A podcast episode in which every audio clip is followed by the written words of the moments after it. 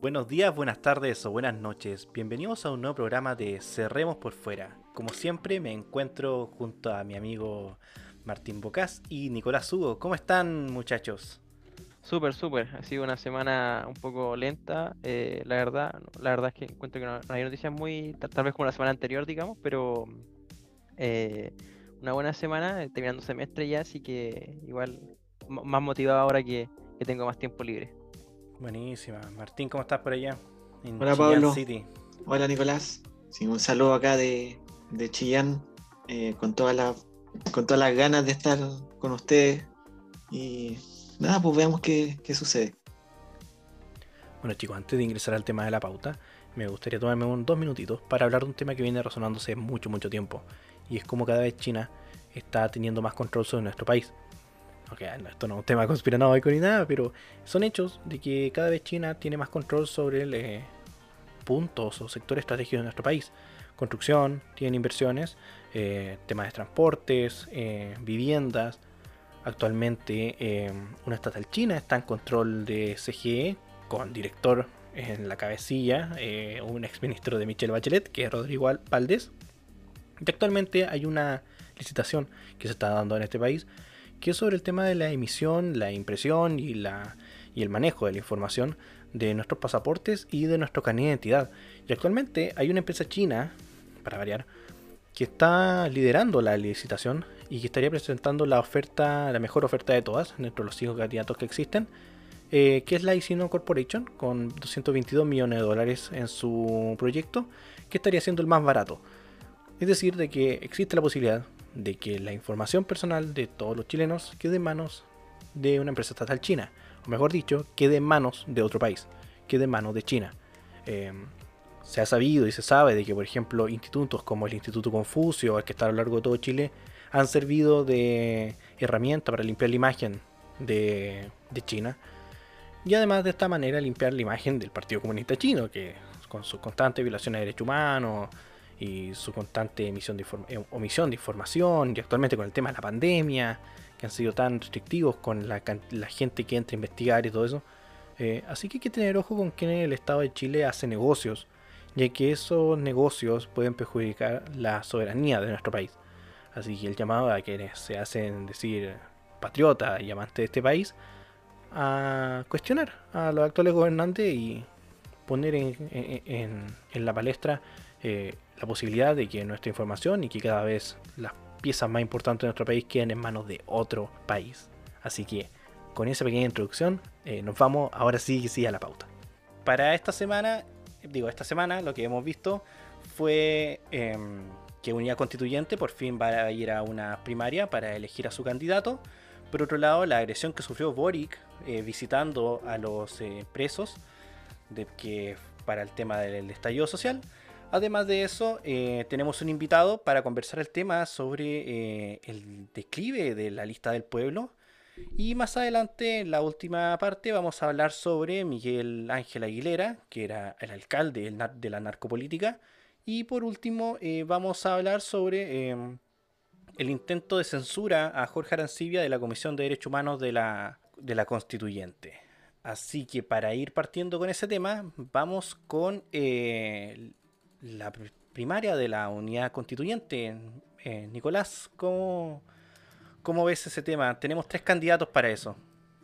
Sí, bueno, los candidatos son, bueno, Paula Narváez, que lo, conocíamos hace tiempo, que ella era precandidata, ¿cierto?, por el, bloque de lo que fue alguna vez la nueva mayoría. es Maldonado, quien, bueno, todos lo vimos haciendo el show de esperar en el cervel hasta el último minuto. Bueno, un show en realidad, fue un acto muy republicano, pero... Em, y eh, quien se sumó a último minuto, pero que hace rato ya eh, se escuchaba en los pasillos, era Yasna Proboste, que algunos decían que se bajaba ahora que Boric había sido el ganador de, de la primaria de Pro Dignidad. Em, ¿Qué puedo decir? A mí la verdad es que si me hicieran, si tuviera que votar en el otro lado, yo, yo elegiría a Maldonado. Creo que es muy carismático, es, guanderino, es, una persona muy simpática. No, tengo idea si tiene un programa eh, que va a lanzar ahora, porque la verdad es que muy poco ha, ha subido la información acerca de eso, pero su sketch y sus intervenciones en Twitter son un gozo. Es, muy, muy, muy simpático. Más que eso no puedo decir. Eh, acerca de, Maldonado, la verdad, que poco movimiento del Partido Radical, la verdad, sobre su candidata presidencial. Por otro lado, la candidata que fue era Yana Proboste, el otro día estuvo en Puente Alto, en una feria, si es que no me equivoco, y fue increpada por eh, lo que más se repetía era el tema de los dineros que había perdido, que eran, ¿cuántos? ¿600 millones de dólares? Sí, pero quiero agotar algo, ¿ah? porque este, este, es un tema muy polémico y, claro, ella estaba a cargo de la cartera de educación cuando se perdió este dinero, pero ella no era responsable de los dineros. ¿ah? Eh, porque aquí quiero llegar con esto, lo que es que la institución de Yasna Proboste como ministra de Educación fue una de las primeras veces que se ocupó el, este mecanismo de la Cámara, eh, ¿cierto?, del Senado y de la Cámara de Diputados, eh, como un mecanismo político. Y creo que parte de, cómo la democracia se ha ido deformando en nuestro país es específicamente eh, cuando Yasna Proboste estudia como ministra de Educación, cuando claramente no tenía ninguna responsabilidad sobre lo que haya pasado. Esa es mi opinión, ¿eh? Bueno, quien está a cargo es el responsable, o sea, en una empresa, en parte de la administración, lo que es área pública, eh, uno es que da la cara. lo que pasa. son los cargos de responsabilidad después de todo. Yo creo que lo, que pasa aquí es que puedo estar muy equivocado, ¿ah? pero yo hago la similitud cuando, cuando piden la cabeza del, general director de Carabineros, por ejemplo, por eh, alguna infracción de, de algunos subalternos. Si somos, si nosotros somos eh, eh, críticos también eh, deberíamos pensar, claro, si nosotros pedimos que no se instituya al director de Carabineros, también deberíamos pensar de esa misma forma cuando el, el, que le van a cortar la cabeza está al frente, ¿cachai? Entonces, no me gusta la inconsistencia a mí.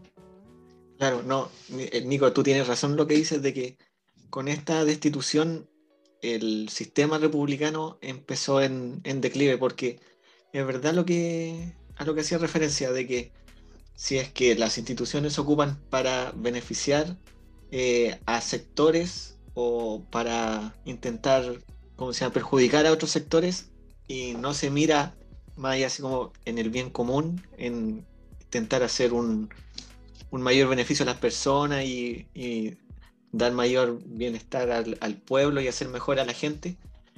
Eso, eso demuestra también el estado en que estamos ahora. O sea, vuelvo a lo mismo que he dicho siempre de que eh, todas las sociedades tienen un nacimiento, un, momento de, crecimiento, otro de madurez y otro de decadencia, y al final viene la muerte. Y ahí empezó, yo creo que la decadencia que tenemos ahora, en este momento, con, los personalismos, con la pelea chica, porque ahora estamos viendo en la constituyente lo mismo, estamos viendo puras peleas chicas y, no se han esforzado en, mirar un proyecto de país, en, mirar más allá, ¿cachai? Más allá de que tú dijiste esto, que yo dije esto otro, o de destituir a ciertas personas, como lo que vamos a hablar después sobre Jorge Arancibia. Bueno, igual es un buen, un buen punto. ¿Y qué mejor que para conversar ese tema que nuestro invitado, Esteban Ibáñez, de 23 años, eh, estudiante de quinto año de Administración Pública de la U de Chile, y miembro también de la Centro de Derecho Universitaria CDU. Eh, Esteban, ¿cómo estás? Bien, gracias Pablo. Realmente un gusto estar aquí con ustedes, chiquillos, Nicolás, Martín. Es un gusto realmente. Igualmente. Eh, eh, Esteban, ¿qué nos puedes comentar respecto a este tema? volviendo un poco, especialmente acotando el tema de la de que mencionaba Nicolás sobre la institución y sobre las instituciones públicas en general. Sí, eh, mira, con respecto a lo que es la responsabilidad administrativa concretamente, eh, estoy de acuerdo contigo, Pablo, concretamente. Eh, es el hecho de que dentro de la administración pública, en particular, ya sea los ministerios, todo órgano público, el, sí el, el, jefe de servicio o de la institución siempre va a ser el responsable de lo que pase, aunque el error haya sido de la persona más baja dentro del escalafón. Entonces, es entendible que cuando pasa problemas internos dentro, ya sea del ministerio, de carabineros, como diste como ejemplo Nico, etcétera, eh, siempre se va a pedir como la cabeza, por así decirlo, del que está como jefe a cargo, pues él es el responsable. Por algo además tiene ese cargo porque cuando uno sube un cargo así de tanta responsabilidad, independiente de que, como decía, la cagada no fue, de, en este caso, de, de ella cuando estuvo de ministra, pero ella es la que está como cae como su hombros la responsabilidad, aunque no haya sido de ella. Porque igual también entra un poco el hecho de que ella es como la encargada, así, o la persona que está a cargo es como el encargado de, de que todo funcione bien. El problema yo creo, igual, y ahí puedo darte como un punto, eh, Nicolás, es con respecto a um, cuando ya esto ya se ocupa ya como más como un show político. Es por simplemente por echar la culpa a alguien y destituirlo. Entonces eso es lo que pasa hoy en día últimamente, que mucha esa responsabilidad como tal de como buscar la institución, ya sea de un ministro o, el quien sea, ella últimamente se ocupa más como un show mediático y competencia política. Entonces se está perdiendo un poco la idea original de, de ligarla a lo que respecta a la responsabilidad administrativa, porque muchas veces ni siquiera hay como una razón lógica por la cual pedir la institución de, de ministro tanto, de general tanto, etc. Lo que pasa yo ahí, y para complementar un poco mi punto, en realidad es que yo considero que una acusación constitucional eh, es es, es muy fuerte, la verdad, porque lo que se te prohíbe a ti cuando, cuando se acepta esta es, participar en el sistema público durante cinco años, ¿cierto? No puedes ir a ningún, eh, a ningún cargo que sea eh, por elección popular o, o, estatal, entonces yo creo que, que lo, lo, sensato hubiera sido tal vez, efectivamente, porque eh, en cualquier empresa, en cualquier parte, si tú lo haces mal o alguien lo hace mal tuyo hacia abajo, bueno, chao nomás, vendrá otro mejor, mejor gerente, mejor administrador pero creo que la sanción de la negociación constitucional es muy grave para lo que había pasado. Creo que no era la forma. Tal vez se pudo haber mandado una, carta de pedimos la institución de la ministra de Educación o, la, misma presidenta en ese momento haber dicho, sabes que no va más porque mira la cagadita que te mandaste, eh, pero creo que usar esa herramienta fue lo que un poco destruyó la, eh, digamos, la, estabilidad que tenía la democracia hasta ese momento.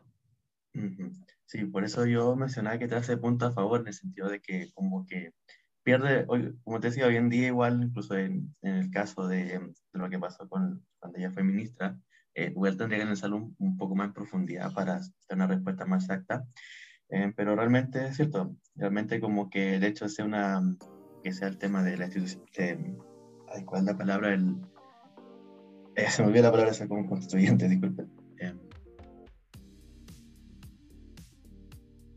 Que alguien me ayude con la palabra, por favor. ¿Y acusación constitucional puede ser? Eso, con.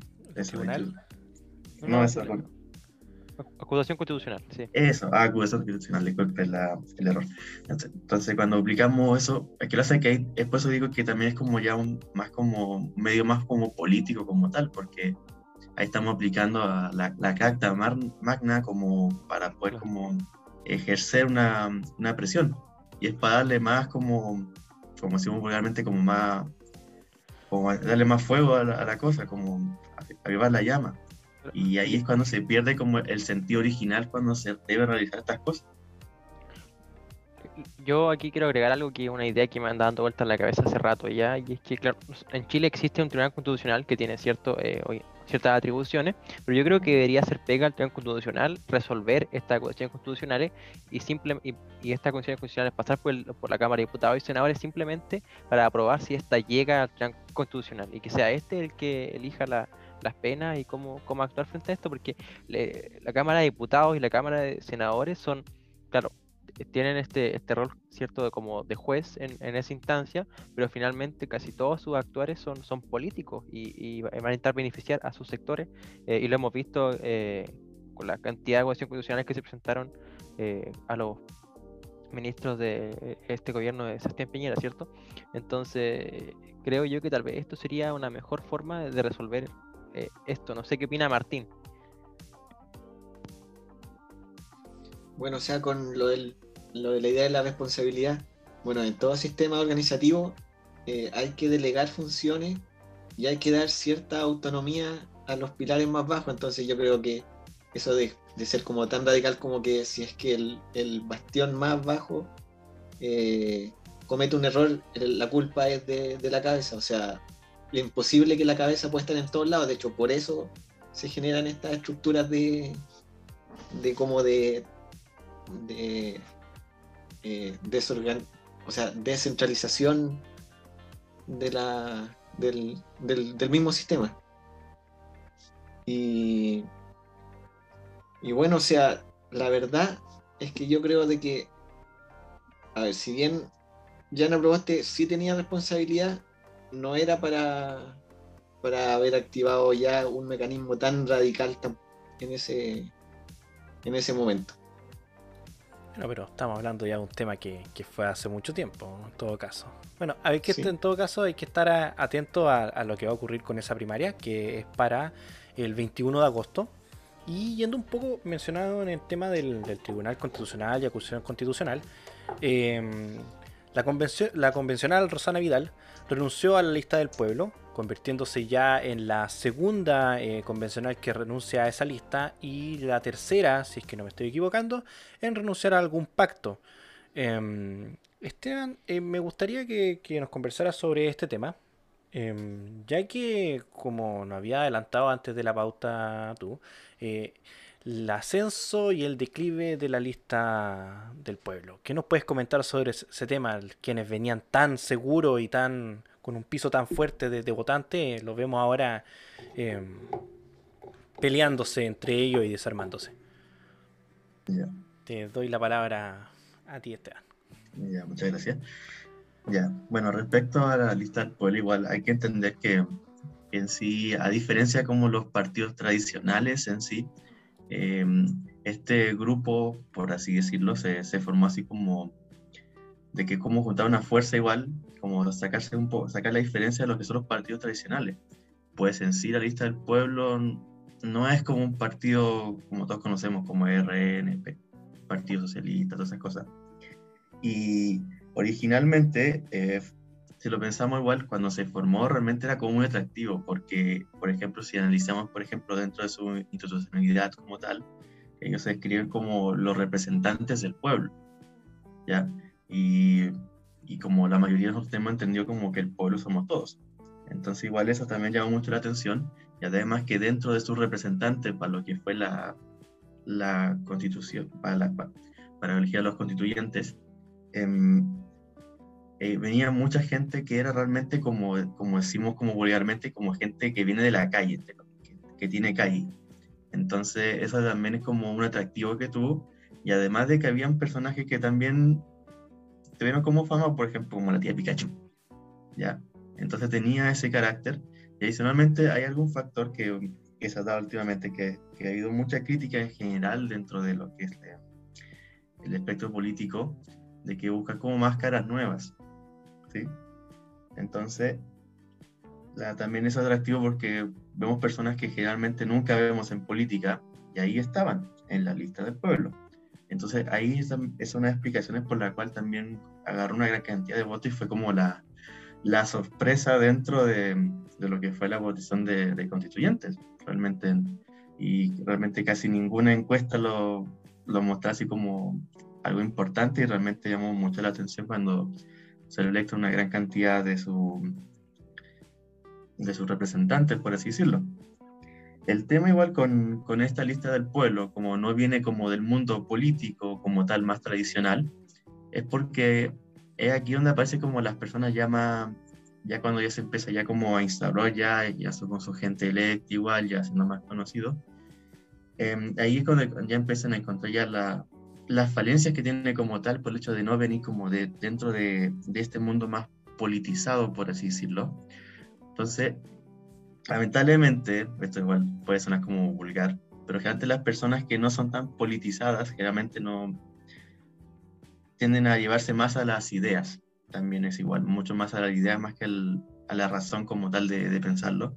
Y además que ahí podemos ver que dentro de la misma lista del pueblo hay harta gente que es de, de punto más extremista.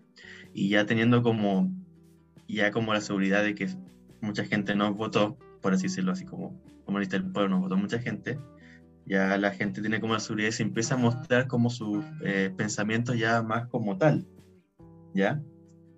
Entonces ahí es cuando empiezan a ver los choques. Por ejemplo, una de las que renunció, una profesora, eh, un segundo, que hace poco estuve leyendo una noticia, eh, la Rosana Vidal, ella, ella comentó que, por ejemplo, eh, que dentro de la lista del pueblo lo requiere como que son como preescolares. Esto es una lista que salió hoy día en, el portal CNN.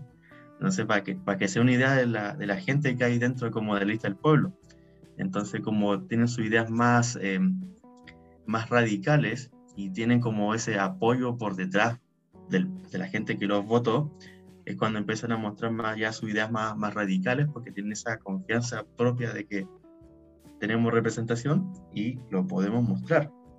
Entonces es ahí donde la gente que entró a esta lista del pueblo originalmente por, por cambiar como la cosa más tradicional de la política, que tiene un poco más de raciocinio, así realmente las cosas como son, se da cuenta de que realmente en la lista hay un despelote debido al el origen de muchas personas que está dentro de este grupo. Entonces ahí es cuando empieza ya la, la división igual, y además que si lo pensamos un poco más dentro de lo que es como el mundo de la calle, por, por así decirlo más coloquialmente, también está mucho el, el hecho de que, de que manda el más fuerte realmente. Entonces, para mostrarse como también su fuerza, tienen que aplicarlo igual que lo hacen como en la calle, que mostrarse fuerte.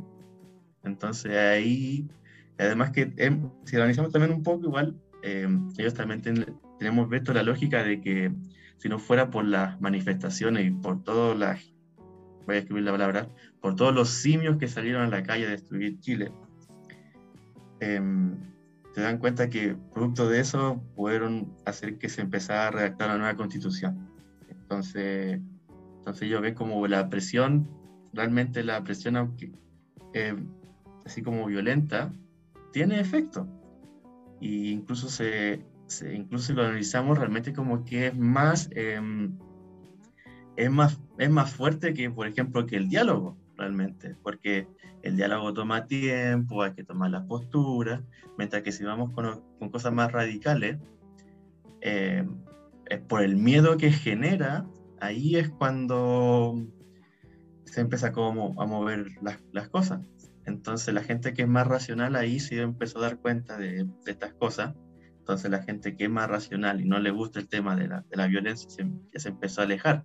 Igual a lo mejor ya vemos la renuncia de, esta, de estos convencionales exactamente, pero tenemos que pensar también que a lo mejor cuánta gente más también se ha desvinculado, que participaba dentro del pueblo, también se haya desvinculado por eso mismo. Y entonces lo que va haciendo también esto, que la lista del pueblo vaya quedando la gente más radical y se va a mantener esa postura de, enfrentamiento, de casi ningún diálogo, porque se sienten con esa fuerza.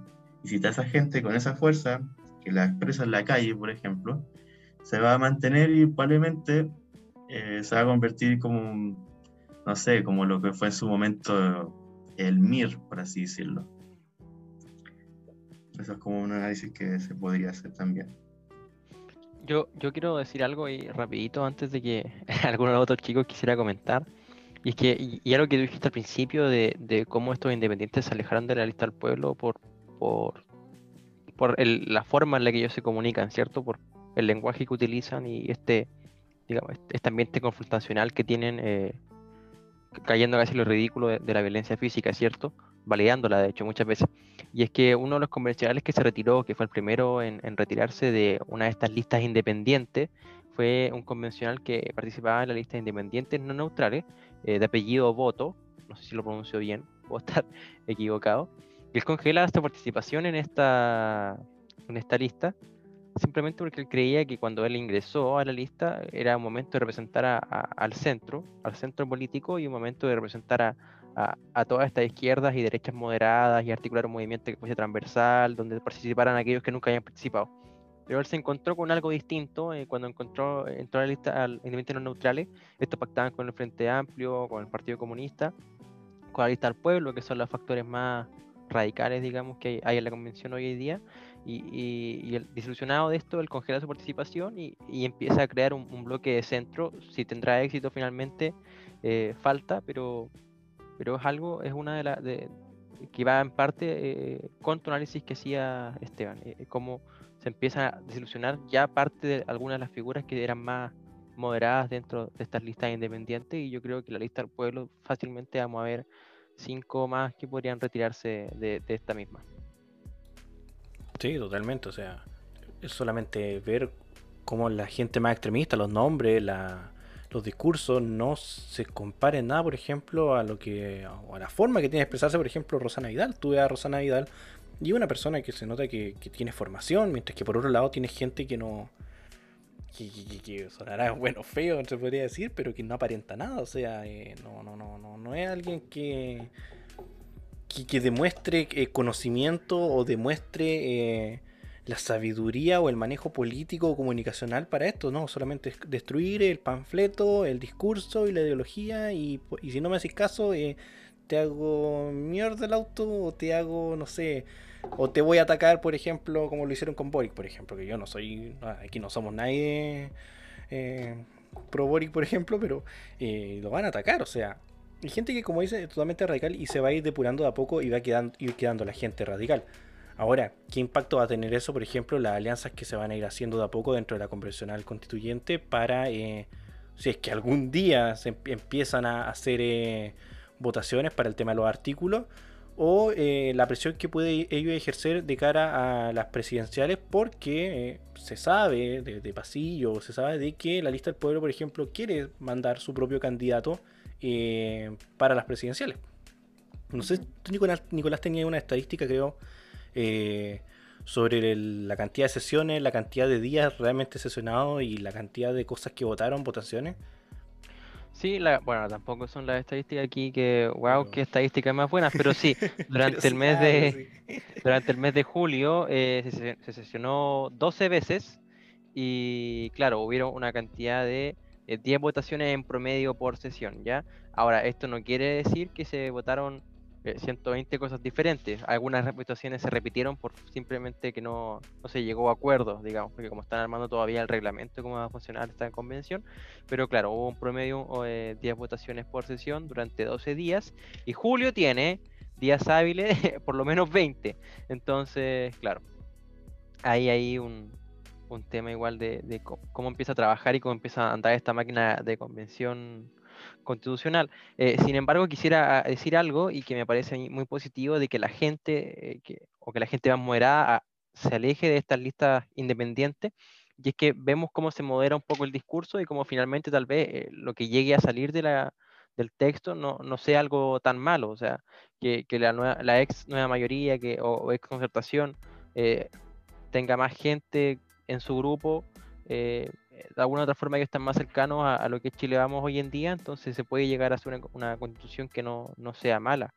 Eh, no así si esta estuviera gobernada por las facciones más radicales, ¿cierto? Entonces, tal vez hay un, rayo de esperanza para las constitucionales liberales que, querían en Evópoli o para una constitución un poco eh, más moderada, tal vez, eh, con un poco de aquí, un poco de allá, que, que, es lo que yo, que creo yo que es el mejor resultado, la verdad, de lo que se podría esperar. En teoría. Mira cómo estamos. Te lo vuelvo a decir como el tercer capítulo que te lo digo, Nicolás. Oigan, yo quiero decir algo sobre eh, el simbolismo un poco de la lista del pueblo. Bueno, porque ya en el nombre nos dicen que es la lista del pueblo, o sea, ellos se arrojan, se arrogan la voluntad, la voluntad popular, como si ellos eh, estuvieran fuera del sistema y son eh, como una especie de oráculo que interpreta mm. directamente lo que quiere el pueblo. Cosa que es, lo más alejado de la realidad, o sea, son un puñado de gente radical nomás que se supo organizar en un momento específico de la historia, un momento también de mucha violencia, que fue el 18 de octubre, y no son más que eso, que son la manifestación política de la, de la violencia. Y eso hay que también dejarlo bien claro, o sea, frente a ello hay que decir que son un grupo dentro de la democracia y que representan ciertos intereses particulares. Y de hecho ellos en su orgánica interna ya funcionan como partido, o sea, van a presentar presidente, eh, de la misma forma hacer las campañas y todo ese tipo de cosas. E, Esteban lo decía ayer en realidad, si e, ellos hoy día están representados por el, episodio histórico en el que nos encontramos, en realidad que era la necesidad de por primera vez poder escribir nuestra constitución, nuestra carta magna, porque no, habíamos tenido la posibilidad nunca. Eh, elegir que la, que la escribe, digamos, porque siempre había sido a puerta cerrada, y porque también existía este estigma con la constitución actual de que fue hecha durante el, periodo de Augusto Pinochet, entonces, claro, fue, fue lo que se... Toda esta votación, todo este proceso fue más simbólico que otra cosa, y, frente a eso, claro, la lista del pueblo era la que más podía ganar, porque estaba muy alejada de los poderes tradicionales que había tenido el, el país. Entonces, tal vez era un poco esperable que, que tuvieran ese resultado en, en las votaciones, pero esto se va a mantener esto. Y, si me preguntas a mí, yo creo que cuando se elijan diputados en noviembre les va a ir mal, eh, muy mal.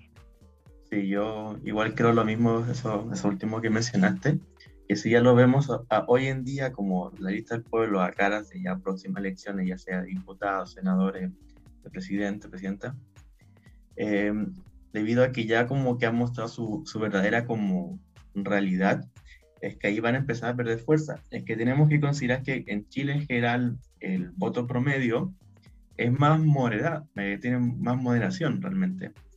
Eh, por mucho igual que, que, como nosotros siempre estamos buscando ahí como ya, yo soy de, derecha, tú eres de izquierda, ¿sí? porque lo vamos viendo, claramente sabemos que la ley del pueblo tiene una tendencia de izquierda, pero el, la persona que vota en general realmente más una persona más apolítica y, y generalmente las personas que, son, que tiran hacia la, no ser tan gente como tan metida en la política, siempre buscar como el punto más, más neutro. ¿ya? Generalmente las personas siempre, por lo menos acá en Chile, siempre van realizando los extremos. Y a vista de esto, en vista de esto de cómo se está actuando la lista del pueblo, eso afecta mucho a futuros eh, votantes que podrían tener. Realmente creo yo que muchos de la gente que votaron por lista del pueblo en su momento están arrepentidos de haberlo emitido, porque se dan cuenta que se están yendo hacia el extremo. Y es cuando iban a buscar más personas como más, más no tan ni, ni, tanto de derecha como tanto de izquierda, sino que siempre buscando más algo más, más central en general. Y también explica otras cosas que, por ejemplo, porque salió Sichel, por ejemplo. porque las personas siempre van a ir buscando siempre algo más moderado. Por lo menos eso pasa en Chile.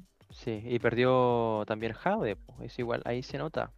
Eh, exacto, la, la, gente siempre busca los centros y es porque la gente también no, no, está tan interesada y siempre va a buscar como lo que sea como más centro. Por eso igual o sale a la derecha, después sale a la izquierda y no hay como una tendencia tan, tan clara. Aunque, por ejemplo, muchos de nosotros podemos ver que hay mucha gente como que es de izquierda por tal vez por nuestro pensamiento metido en política, realmente las personas no se definen ni se inclinan por nada, realmente como que buscan lo que más central y que les conviene.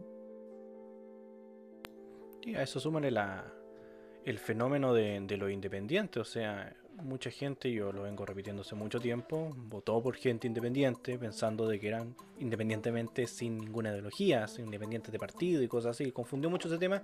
Y como dices tú, efectivamente hay gente que efectivamente se está repitiendo tanto de votar por la lista del pueblo como por haber votado eh, a prueba. Eso también es hay un porcentaje importante. Y otra persona que igual se tuvo que haber arrepentido, o quizás una jugada política, fue la visita de Boric a, eh, a, los presos, a los detenidos, eh, durante el estallido social o estallido delictual, donde eh, incitados por la misma lista del pueblo, fueron a recriminarlo, incluso fue supuestamente agredido. Así que a la lista del pueblo. No sé si será eso. Pensaron que era campaña a favor o campaña en contra, agredirlo con ese tema. Pero bueno, Boris, como buen político, le intentó sacar su, su, su beneficio a ello. Pero eh, no sé qué habrá quedado ahí. Según yo, eh, puede haber sido un montaje, puede haber sido no. No sé, ¿qué opinan ustedes sobre ese tema? ¿Fue espontáneo? como les gusta yo, yo quiero decir algo muy corto y es que hace no muchas semanas atrás, de, hecho durante su campaña antes de, las primarias que tuvo Pro Dignidad, Boric decía que él creía que no habían necesariamente presos políticos y que había que analizar caso a caso, ¿cierto? Y que eh, dudoso en realidad de la existencia de estos presos políticos.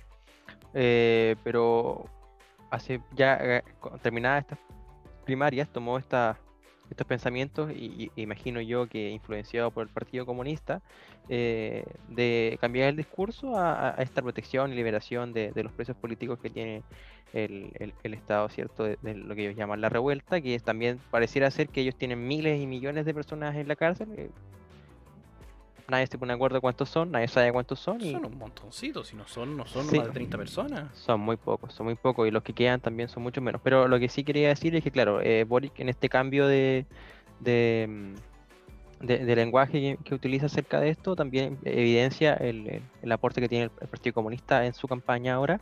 Y lo otro que quería mencionar es que también se le critica a Boric de que él fue parte de, que, que, la votación que él hizo finalmente... Eh, criminalizaba la, protesta y la verdad es que si me pregunta a mí, yo creo que Boric no votó eh, necesariamente eso, ¿ya? Él, sí votó a favor de, esa ley, pero no todos los incisos, entonces también la distinción ahí de que a veces la izquierda se como que se intenta eh, disparar en los pies a ellos mismos, ¿cierto?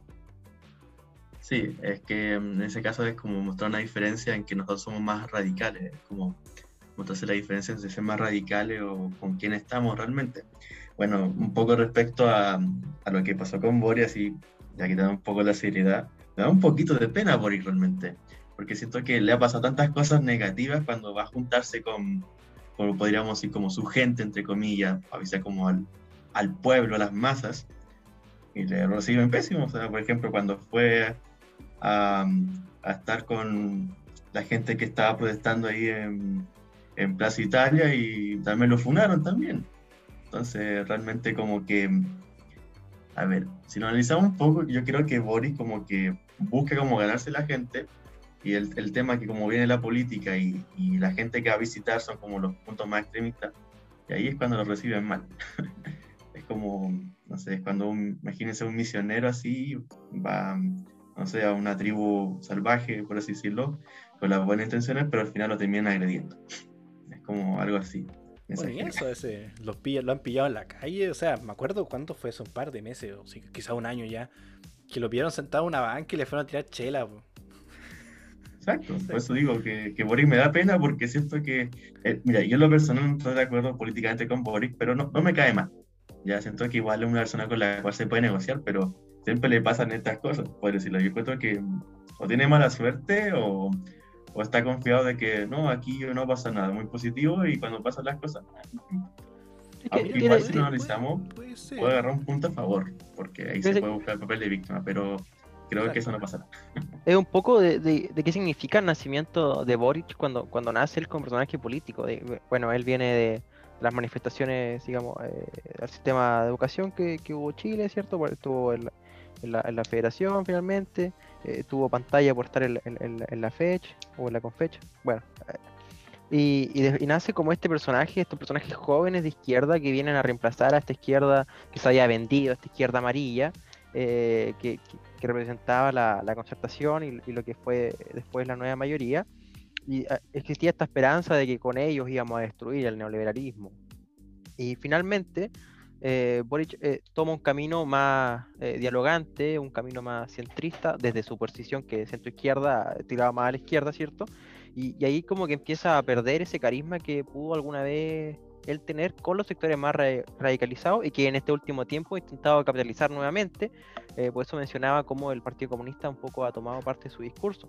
no sé qué opina Martín, ya como para ir cerrando. Sí, o sea, mira, a mí lo que me llama la atención es el modus operandi de la izquierda. Porque como tú decías, hace 10 eh, años, 15 eh, años, Boric era el, símbolo de, la izquierda asistémica, de la extrema izquierda. Y ahora en la actualidad eh, es una persona de, de centro, de centro izquierda, y que está dentro del sistema con aspiraciones presidenciales. O sea, ¿a qué quiero ir? De que eh, la izquierda ataca desde el radicalismo eh, como si fueran oleadas. Primero llega Boric y eh, modifica un poco el espectro político. Y ahora viene la lista del pueblo que le toca hacer la misma función que tenía Boric hace 15 años atrás. Y después va a llegar otro que va a ser más radical que la lista del pueblo y va a seguir moviendo el espectro político lo va a seguir moviendo. Y, y hay que ponerle atención a eso porque también son, son formas estratégicas que tiene la izquierda, que son más de fondo, más a largo plazo. Y algo que igual vienen estudiando ellos desde, desde, desde la dictadura o, incluso antes. Porque así funciona la, como la, teoría revolucionaria. El péndulo de la historia, como le dicen ellos. Están destruyendo, ahora yo no creo que representación yo creo que no han ido ganando, si me preguntáis a mí, pero se han ido destruyendo y han, claro, eh, radicalizado los discursos. Por eso vemos hoy día nacimientos de movimientos también eh, extremistas de derecha.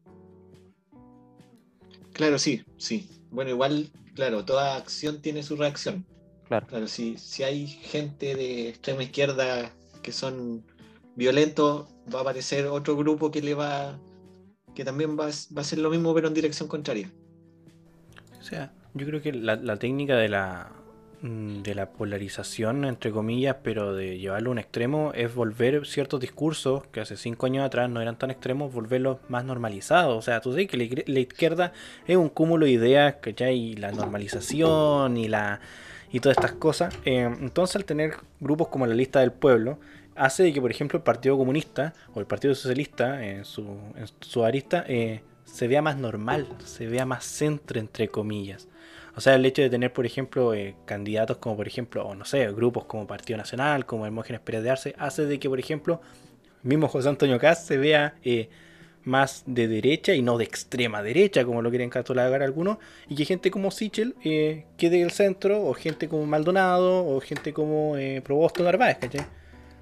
Puede ser también una forma, o sea, si la izquierda quisiese acabar con un grupo de, de ese tipo, lo hubiesen hecho hace rato. Pero es parte de, su estrategia igual. con, esta, gente no. Nada, nada queda al azar. Eso ya ha quedado más que demostrado. Nada espontáneo, como les gusta decir a ellos. Efectivamente, oye, y hablando de política radicalizada y política. o la política que no queremos, eh, decretaron prisión preventiva para Miguel Ángel Aguilera, quien fuese o quien es todavía la cabeza de lo que representa la narcopolítica en nuestro país. Miguel Ángel Aguilera, el que hacía la narcopolítica, miembro del Partido Socialista, no hay de extrañar. Tiene un pasado, estuve leyendo hace poco, que tuvo pasado de acercamiento con el MIR. Eso hay que tenerlo igual en cuenta. Eh, siempre se ha querido sacar el MIR de la historia como si fueron blancas palomas y no hicieron nada y desaparecieron. Eh, actualmente tenemos al MIR presente, de la narcopolítica en este caso. Tenemos, bueno, las guerrillas eh, terroristas en el sur. Últimamente aquí en la región del Biobío se han estado acercando últimamente. Eh, también ha habido atentado el último, estas últimas dos semanas. Pero es un. Eh, habla muy bien, entre comillas, según yo, del, de, entre comillas, la institucionalidad de lo que queda de nuestro país. Ya que en otros países, como por ejemplo México, eh, jamás un político con nexos en, con el narcotráfico hubiese, llevado, hubiese sido llevado tan fácilmente a, a juicio. Yo creo que queda algo de esperanza, quizá, en nuestro país respecto a ese tema. Eh, Esteban, no sé si tú, eh, bueno, con los conocimientos que tú tienes, eh, no puedes hablar un poco más sobre este tema. O sea, ¿cómo es posible de que dentro de la municipalidad y todo este tema, grupos con, conexiones de, narcotráfico y la violencia que existe puedan tener un sillón reservado? Es que igual tenemos que pensar que, que, dentro de lo que es el mundo del narcotráfico realmente es un mundo que igual se maneja mucho dinero realmente y también se maneja el, tema de la violencia.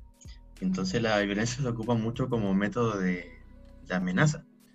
¿ya? Entonces esto es cuando se mezclan estas dos cosas, es que hay eh, una mezcla muy peligrosa. Por ejemplo, vamos a citar un ejemplo ya un poquito más lejos, en Venezuela. Em, se dice que em, hoy en día eh, Venezuela en sí, el gobierno de Nicolás Maduro es un narcogobierno también, como tal. Porque pues hay apoyo, por ejemplo, a, bandas de narcotráfico, principalmente de, de Colombia, y entre comillas le da un alero dentro de, o protección dentro de Venezuela para que puedan operar desde ahí y puedan enviar sus mercancías ilegales. Porque efectivamente la droga mueve mucho dinero entonces, eso es atractivo primeramente por el tema adquisitivo y, está y como mencionaste el tema de que son gente violenta y eso ayuda a generar miedo. Cuando tienes miedo, tienes represión y tienes control, ¿ya? Entonces, eh, a lo mejor los nexos que empezaron a llegar aquí con, con el señor aquí Miguel eh, van directamente con el tema del dinero y si tiene dinero también está el tema de generar la, la presión entre, los, entre las demás debido a de que está el tema de la violencia que genera el narcotráfico. Entonces él va con la parte tiene la parte del que le conviene, haciéndole favores al, aquí a los narcos, y los narcos tienen como su posibilidad de poder como poder como interiorizarse dentro de la comuna sin problema y tener em, su negocio funcionando todo bien. Y eso, y, igual es bueno que se haya podido como dar esto a conocer igual y que hoy en día él esté en prisión preventiva realmente, porque esto es peligroso realmente. Em, yo, bueno, generalmente Chile no es un país que es tan corrupto comparado con la región gracias a Dios.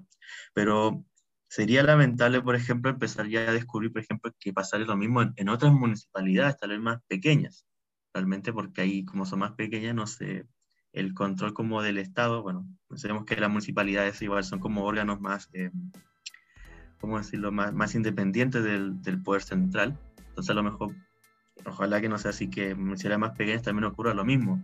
Y si esto es así, em, realmente podríamos llegar a caso de, de, Venezuela, tal vez no en el caso de que esté en un Nicolás Maduro, pero en el caso de que empiece a ser Chile un lugar que se empieza a manejar por el tema de las drogas y que final, parte del financiamiento que recibe el Estado en vez de los impuestos venga producto de favorecer a, a las bandas de narcotráfico. Igual. Y con eso también va a ser que va a haber una represión hacia las personas, pues, eh, como mencioné, la, en el mundo de la droga está el tema de la violencia y eso genera un miedo a, a las demás personas para poder actuar también. Y eso es lo que también podemos ver ahí en, Venezuela con respecto a los grupos armados que, que, reprimen, por ejemplo, las manifestaciones, exactamente.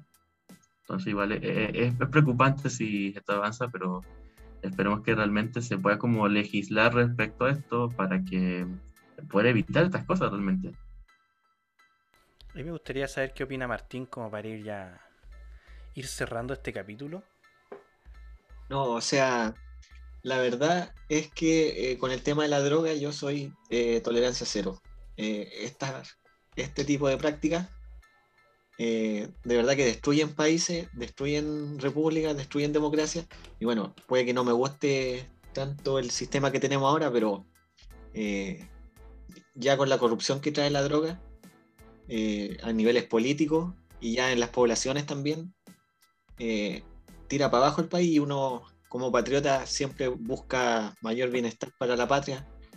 Eh, así que yo soy de la, de la filosofía Duterte, agarrar a, a balazos nomás a los narcos y, y ojalá se solucione así. Me alegra si en todo caso que esté en prisión preventiva el, este, este hombre que no quiero ni nombrarlo. Muy bien. Eh, bueno, algunas palabras para ir cerrando esta, esta semana que como, decía Nicolás, tuvo lenta, tuvo lenta, no tuvo, tuvo igual su, su faranduleo en el tema de la constituyente, pero, pero bueno, hoy día dejémoslo hasta aquí nomás para ir cerrando Esteban, eh, algunas últimas palabras. Bueno, realmente igual va como, más como para despedirme, igual realmente muchas gracias por, por la invitación al programa, realmente ha sido interesante poder como hablar de los temas, discutirlo, analizarlo. A lo mejor igual pido disculpas, igual si soy un poco más eh, teórico, por así decirlo. No, pero igual es... Encantado. Sí, igual es como parte de, lo que he estudiado realmente. Entonces, muchas dentro de la administración pública igual somos muy cuadrados, entre comillas. Entonces, si alguien sabe de derecho va a entender que está el derecho público y el derecho privado. No, no voy a indicar en eso, pero van a entender un poco por qué soy algo cuadrado con esas cosas. Y, me gusta también el tema, la parte más teórica, porque esto que explica bien las cosas realmente y podemos explicar las cosas que, están pasando realmente. Y, efectivamente creo que realmente fue una semana muy lenta. Como siempre, la, invitación a participar más adelante queda, queda siempre abierta. Nicolás, para ir cerrando ya este capítulo. Sí, yo voy a, arrojarme un minuto de cierto, es eh, minuto sin censura que ocupan mucho en, la tele. Sin eh, censura, sin censura. no, no voy, a, no voy, a, decir nada, pero eso en realidad lo que sí. Eh, veo hoy en Chile un, aumento de la, de, de, la cultura de la cancelación y la verdad es que me molesta mucho porque cuando hablamos de cancelar, cancelamos a los que no nos parece. Y esto es una crítica para tanto la izquierda como para la derecha. Estamos empezándonos a acostumbrar a callar al que piensa diferente a nosotros y, lo vemos hoy día con la censura que se intentó hacer en la Comisión de Derechos Humanos al, congresista Ariancibia, eh, solamente porque este eh, fue parte eh, o, tuvo carrera en, digamos, en una fuerza armada, lo que me parece ridículo. ¿Cierto? Y hace no mucho tiempo atrás, bueno, estuvo el ridículo de la choquita, que en realidad viene por, que lo conversamos la semana pasada, pero es parte de lo que pasa hoy en día, ya que el Kaiser es muy claro cuando ahora está Neo Inquisición, que hoy en día en Chile parece que toma cada vez más fuerza y es un peligro para la democracia, un peligro para, digamos, para el libre pensamiento y para nuestras libertades. Y creo que aquí tenemos que ser bien enfáticos y, defender la, libertad de pensamiento y de expresión eh, con fuerza. Y, no, no veo a nadie hoy en día en Chile con, como un líder moral al que seguir para acabar con, con, esto y, estos aires un poco más dictatoriales que, se ven en, el ambiente. Eh, y, eso en realidad, no fue un minuto, fue un poco menos, pero eso es lo que quería decir. Yo, yo estaba esperando más, más, más, más, grosería, pero me, no, sirve, No, no, no, no. Eh, me decepcioné realmente. Pensé que realmente iba a ser un momento sin censura. Que iba a escuchar ahí arte improperio, chucha, esas cosas. sí, aquí, igual, aquí igual nosotros no, nos mandamos de vez en cuando, cuando nos enojamos. Cuando Una versión de Cerramos por fuera con sin censura. Oye, sí, podría ser. Dale, Martín, te toca a ti la grosería, entonces yo voy a defraudar al público. ya, pues, empezamos. No, broma. Eh, no, o sea, nada, mi, mi, mi, minuto ya lo tuve. Decirte que eh, al, al, al, narcotráfico plomo eh, y eso, y sobre los líderes morales, yo creo que cada uno de nosotros tiene que ser, tiene que tomar la responsabilidad de ser en sí mismo el ejemplo que deberían tomar los políticos. Y si los políticos no están cuadrados con nosotros, hay que cambiarlos nomás. Eso creo. Narco muerto, abono para mi huerto, lean a Hans Hermann Hoppe y...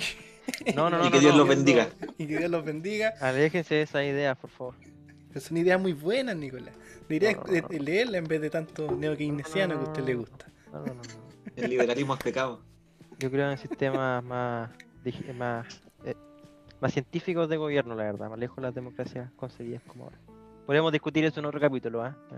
Sí, un tema largo, un tema largo. Sí. otro capítulo. No, Chicos, quería darle las gracias nuevamente por estar aquí en este nuevo capítulo, a la gente que nos escucha y que estén atentos a la plataforma de Extera Domini, a todos los nuevos podcasts que se van a ir agregando de a poco, para que estén atentos, nos sigan en Instagram como Dextera-Domini. Eh, una página que ha crecido mucho, hemos tenido muy buena, muy buena recepción del público y las estadísticas de los programas así lo demuestran también. Así que los dejo invitados a que estén atentos y muchísimas gracias. Hasta pronto.